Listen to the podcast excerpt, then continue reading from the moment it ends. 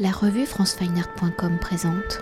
Aurélie Verdier, vous êtes conservatrice collection moderne au Musée national d'art moderne et commissaire de l'exposition Matisse comme un roman présenté en galerie 1 au niveau 6 du Centre Pompidou.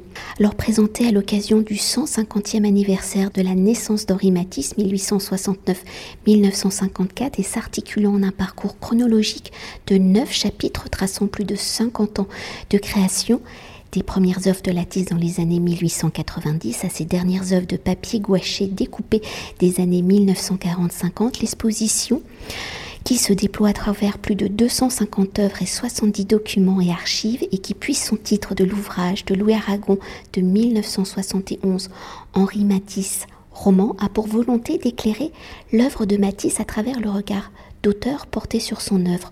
Au regard de l'œuvre de Matisse et à la lecture de Henri Matisse, roman de Louis Aragon, quelles ont été vos réflexions, vos constats pour revoir l'œuvre de Matisse sous le prisme du signe de l'écriture, de la littérature? Quel est le propos du livre de Louis Aragon, Henri Matisse, roman? Comment nous décrit-il l'œuvre de Matisse? Comment cet ouvrage vous a-t-il permis de structurer, de séquencer, de chapitrer l'exposition et donc l'évolution de l'écriture plastique d'Henri Matisse?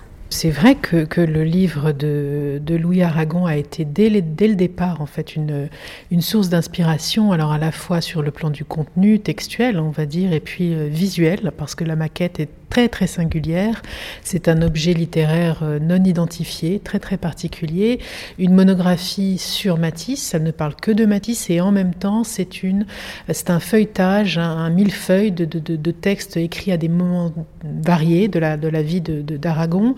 Il y a des textes posthumes euh, au sens où euh, ces textes ont été écrits après la mort de Matisse et puis au contraire il y a des textes écrits en tant que témoins privilégiés de la création dans l'atelier quasiment si on peut dire de Matisse euh, à, à, Cimier, sur les hauteurs de Nice. Donc à cela, plusieurs raisons. En fait, ça me, je n'ai pas besoin que les, les visiteurs du Centre Pompidou soient, soient savants sur cette question de Henri Matisse roman. Je veux dire, on peut tout à fait ignorer que Caragon est l'auteur de ce livre étonnant. Euh, en revanche, ce que la dimension romanesque me permettait, c'était le déroulement narratif, l'idée d'un récit, euh, alors même que nous présentons sous forme de célébration la richesse nous déployons la richesse des collections du Musée national d'art moderne, dont je doute que euh, tout le monde sache à quel point justement elle s'est enrichie euh, au fur et à mesure des années. Donc cette dimension, je dirais, plus critique que véritablement littéraire. Je, suis un petit peu inconfortable avec l'idée que ce soit une expo qui ferait le point, un point définitif sur la question du livre. C'est pas tout à fait le sujet, même si bien sûr je revendique l'idée euh, du lien étroit hein, qu'a nourri Henri Matisse avec la question de, l'écriture et du livre. Euh, encore une fois, c'est un Matisse euh, dans son projet à la fois critique et décoratif, pictural et euh, projet d'écriture, qui interagissent constamment en fait, mais en ne perdant jamais de vue que quand on dit écriture chez Matisse, c'est l'écriture picturale qui prévaut. Et qu'est-ce que je veux dire par là? C'est très simple, que c'est une exposition avant tout à voir et que bien entendu, on peut s'accompagner de toute cette trame critique et, euh, et poétique et euh, exégétique, pour employer un grand mot, euh, autour de Matisse. Mais elle est à voir, c'est une expo à voir et j'y tiens beaucoup, beaucoup, beaucoup. Avec Matisse, c'est capital. J'ai quand même un peu axé mes questions vers le sens, la dimension de la littérature à travers l'œuvre de Matisse. Ça sort aussi le point de départ de vos réflexions de cette exposition et entre guillemets l'ouvrage Henri Matisse, roman de Louis Aragon. Quels sont ces auteurs qui sont penchés, qui ont écrit sur Matisse et comment voit-il analyse l'œuvre de Matisse parce qu'il participe au séquençage de l'exposition? Absolument. C'est pour ça d'ailleurs qu'il y a quelques secondes, je disais qu'il n'y avait pas de, il n'y avait pas de, de, point euh, définitif fait sur la question de l'écriture sur Matisse et de Matisse, parce que j'ai fait un choix, accompagné de mon équipe, euh, un choix de textes en fait qui sont destinés en effet à séquencer cette vie, cette carrière que l'on que l'on que l'on retrace hein, de manière effectivement complète, hein, des débuts du jeune Matisse euh, jusqu'à la fin en 50 et les dernières grandes gouaches découpées, euh, j'ai convoqué des auteurs, effectivement, pour, euh, pour nous parler, et je dirais pour que chaque séquence ait son idée force, son idée, sa thèse, en quelque sorte, pour utiliser là aussi un grand mot, une, une idée force, une idée critique, que la peinture, le dessin, la sculpture de Matisse prend en charge ensuite d'expliquer visuellement. Ça, c'est très important, cette interaction interaction entre, entre, entre l'un et l'autre. Les auteurs sont, sont pas tout à fait au nombre de neuf parce que Aragon ouvre et ferme l'exposition. Hein. il a la part belle, on, l'a dit déjà. Matisse est un des auteurs, lui aussi convoqué, parce qu'en fait, comme le dit très bien l'historien de l'art Jean Clay, ben Matisse explique Matisse, et peut-être mieux que n'importe qui. Il a une lucidité euh, dans son commentaire qui est tout à fait, euh, tout à fait magnifique. Il explique le fauvisme et la section euh, tellement importante, hein, tellement déterminante dans l'art de Matisse du fauvisme et, donc prise en charge par l'artiste lui-même, qui revient sur le mouvement fauve dans une lettre à sa fille en 49. Hein, c'est donc un regard rétrospectif, c'est important. Et puis après, des auteurs plus ou moins connus, plus ou moins maticiens aussi. J'ai convoqué parfois des auteurs qui n'étaient pas spécifiquement maticiens. J'ai toujours choisi Merci le texte qui permet d'éclairer de manière neuve, de, manière avec une citation peu connue parfois, et surtout concentré sur la période qui est la bonne. Hein. il ne fallait pas que ça parte dans des directions euh, différentes. Donc pour la hum, suivant Matisse, après pardonnez-moi Aragon et, Matisse, nous avons Charles Lewis Hind, qui était un contemporain de Matisse et un proche de la famille des Stein, grand mécène hein, et collectionneur de, Matisse. Donc Charles Lewis Hind est un critique d'art anglais, euh, un peu passé euh, l'oubli aujourd'hui, mais néanmoins euh, qui a, pu écrire des lignes absolument pénétrantes sur Matisse. Euh, puis ensuite, j'ai convoqué, si je peux dire, le gendre et critique d'art important qui est Georges Dutuy. Hein, Georges Dutuy va épouser Marguerite Matisse en 23 et il est euh, l'un des commentateurs les plus, intéressants de, Matisse. Clément Greenberg, le grand, historien de l'art américain, hein, qui va lui se charger de, de, de, faire passer en quelque sorte l'idée d'un modernisme à l'Europe européenne, hein, avec, en la personne de Matisse. Jean Clay, justement, euh, C-L-A-Y, hein, à ne pas confondre avec Jean Clair. Jean Clay est un historien de l'art qui n'a pas beaucoup écrit sur Matisse, mais néanmoins, quand il écrit, c'est absolument, euh, selon moi, euh, fulgurant. Et puis, le frère Ressiguier, pour parler de la chapelle de Vence. Le frère Ressiguier est un témoin privilégié de cette aventure un peu collaborative, hein, puisque c'est le, père couturier, la sœur Jacques-Marie, qui s'entretiennent quotidiennement avec Matisse quand il s'empare de ce projet des 48 euh, pour la chapelle du Rosaire à Vence. Et enfin, la parole, euh, la parole finale est, donnée donc à, Louis Aragon. Alors pour poursuivre ainsi dans son œuvre, Matisse est à la fois, vous l'avez dit, peintre, sculpteur, dessinateur, graveur. La dimension littéraire et poétique est également l'un de ses langages où à partir des années 1930, cette dimension, cette dimension littéraire qui est d'abord graphique avec l'illustration du livre Poésie de Mallarmé va ensuite se développer en un mélange d'écriture plastique et d'écriture littéraire où l'on peut citer jazz. Alors pour Matisse, où l'on connaît l'importance hein, des signes, comment la dimension du texte, du signe manuscrit va-t-il entrer dans son œuvre, dans son œuvre plastique? Comment va-t-il traiter le texte comme un langage plastique? Et dans ses réflexions littéraires, quelle sera l'importance des papiers gouachés et découpés? Oui, vous avez raison de lier en fait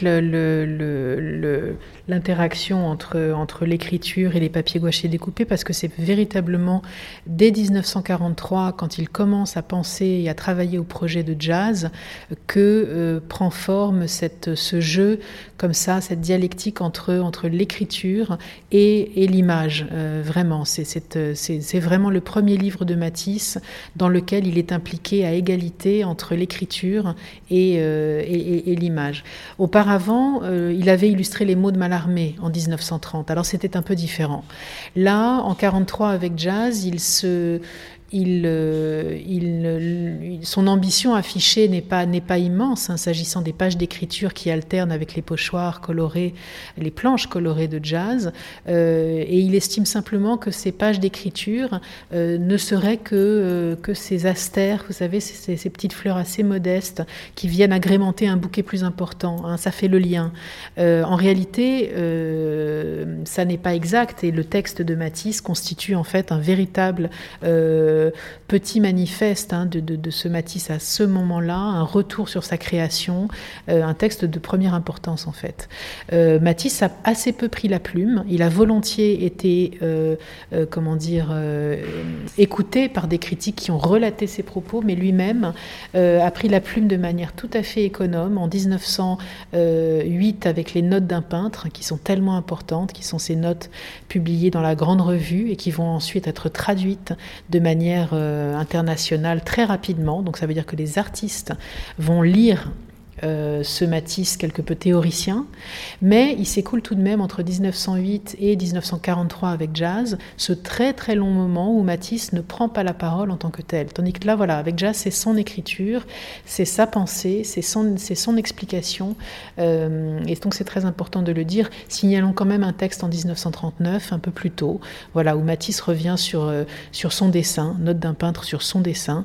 Matisse a à cœur d'expliquer hein, ce qu'il fait, il a vraiment une dimension pédagogique pédagogique. Ça n'est pas étonnant qu'en 1907, il ouvre son académie de peinture, d'ailleurs, euh, qui ne durera pas beaucoup parce que Matisse a euh, finalement le souhait de se concentrer euh, sur son œuvre, dont il sait qu'il faut qu'il l'accomplisse. Mais voilà, donc c'est important de, resituer Jazz en effet dans cette idée que Matisse a des mots relativement économes et en même temps, cette parole est d'une lucidité sur son art qui est totale. Alors moi, j'aimerais revenir euh, sur les signes. En découvrant l'exposition, je n'avais pas percuté l'importance de son œuvre sculpturale. Est-ce qu'on peut s'attarder? Parce que tout au début de sa carrière, on va dire, elles sont assez importante et conséquente. Tout à fait. C'est vrai que c'est la première partie de la vie de Matisse qui est euh, peut-être plus active encore dans la, sculpture que la seconde. Euh, je pense qu'il réalise à peu près deux tiers de son œuvre sculptée entre 1900, il est donc assez jeune encore bien sûr, euh, jusqu'en 1913, 14, 15 avec les Jeannettes. donc c'est un corpus sculpté qui est assez resserré dans ces années capitales hein, où vraiment son langage de l'avant-garde va se mettre en place. On a beaucoup suivi comme souvent, on, écoute l'artiste et peut-être ne faut-il pas trop les écouter enfin en tout cas jusqu'à un certain point, puisque c'est Matisse qui a beaucoup fourni l'idée que ce serait secondaire dans sa pratique. Or, euh, c'est à comprendre vraiment en interaction constante avec la, la, son, sa pratique picturale, hein, sa peinture. Euh, donc il l'a souvent dit, euh, de manière là aussi toujours très claire, hein, mais que sa, sa, sculpture était conçue pour le délasser, pour constituer un, un moment de repos par rapport aux problèmes picturaux qui étaient les siens, et aussi pour les résoudre ces problèmes. Donc il n'a jamais minimisé aussi, dans le même temps, euh, le rôle de la sculpture. Il savait que c'était très important, euh, mais probablement estimant qu'il était un, sculpteur, euh, un sculpteur qui, qui, sculptait en peintre. Ce qui est probablement pas tout à fait vrai, puisque sa sculpture a véritablement une, une, une, importance en fait en tant que telle, en tant que médium. Euh, les premiers essais 1899 d'après les maîtres, puisque c'est le tigre euh, d'après Barry, hein, ce, grand sculpteur animalier Barry, et déjà on sent qu'il s'écarte en fait de, la, de, ce qui, euh, de ce qui constitue la tradition, c'est-à-dire qu'on si l'on compare Barry et le modèle de et le résultat fait par Matisse, on voit déjà vraiment la liberté qu'il prend avec avec son modèle. Et puis bien sûr quand on parle de sculpture autour de 1900, comme c'est le cas à l'époque dont on parle là, euh, c'est Rodin la grande référence. Et donc Rodin avec le cerf qu'on montre dans l'exposition dès la première salle de manière, euh, je crois, euh, assez, assez spectaculaire, hein, qui semble presque cette, figure tutélaire sur le, premier Matisse qui nous qui observe. et bien là aussi, c'est un regard sur Rodin, mais au-delà de Rodin, tout de suite. Et dans les, années qui vont suivre, en fait, la, peinture, la, sculpture va accompagner la découverte de, de tous les arts extra-occidentaux qui vont tellement nourrir euh, l'art de Matisse à ce moment-là. Ça veut dire les arts extra-occidentaux. La sculpture africaine va être évidemment euh, totalement capital dans ces années et par conséquent la statuaire africaine va nourrir la sculpture euh, et je dirais jusqu'à la guerre avec ses variations euh, étonnantes dans l'exposition puisque nous avons réuni les cinq Jeannettes qui nous viennent du musée de Nice et de nos collections au centre Pompidou euh, et qui est une, variation sérielle jusqu'à l'hyper-déformation de son sujet, voilà, qui est tout à fait passionnante je crois. Et peut-être déjà pour euh, conclure notre entretien et pour évoquer l'œuvre de Matisse dans son ensemble et dans sa temporalité ou en figure majeure du XXe siècle, par ses entretiens et ses écrits, vous l'avez dit, il est également, entre guillemets, un théoricien de l'art. Matisse déclare l'importance d'un artiste se mesure à la quantité de nouveaux signes qu'il aura produits dans le langage plastique. Alors au regard de l'œuvre de Matisse, combien de nouveaux signes Matisse a-t-il produit Et à travers l'articulation de l'exposition, et de ces neuf chapitres, combien de signes nous montre l'exposition c'est une question qui est parmi les plus difficiles qu'on m'ait posée jusqu'à présent parce que je n'ai pas compté quels étaient les apports de, Matisse. En revanche, ce qui est certain, c'est que section après section, on est là face à une invention, un renouvellement de soi-même constant.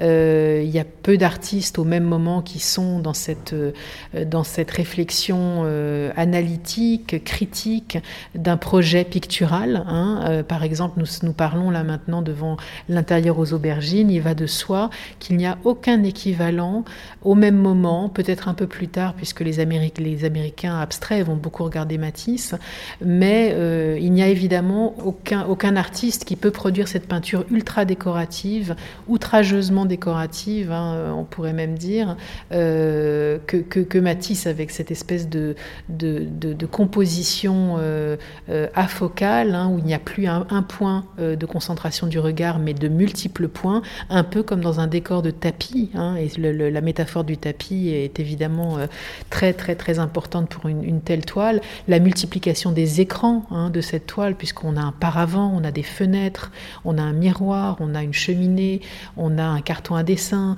on a, on a euh, des tableaux, des, cadres vides, on a une multiplication d'écrans qui clairement euh, suscite en fait une démultiplication du regard. Ça, c'est une des l'espace maticien, la compréhension unique de, ce que peut être un espace pictural, ça c'est un des apports évidemment euh, totalement singuliers de, Matisse. Et quand on voit la date de cet intérieur aux trois aubergines, il date de 1911. Et quand on le découvre, on, on sent déjà peut-être l'anticipation. Enfin, ce chemin qui va l'amener au papier découpé. Oui, tout à fait, tout à fait. Je crois que je crois que la, question des papiers découpés, en fait, elle est en germe. Euh, j'ai presque envie de dire dès les débuts, parce que si l'on commence cette exposition avec notamment les baigneuses de Cézanne que, que Matisse parvient à acheter avec ses, ses modestes économies en, 1899, hein, il n'est donc pas très pas très âgé, euh, c'est qu'il y a probablement une conception de l'espace euh, architectonique de Cézanne, une idée que l'image est une unité en fait Hein, euh, même si le regard est disséminé, comme je le disais à l'instant avec l'intérieur aux aubergines, c'est aussi vraiment une structure interne complète.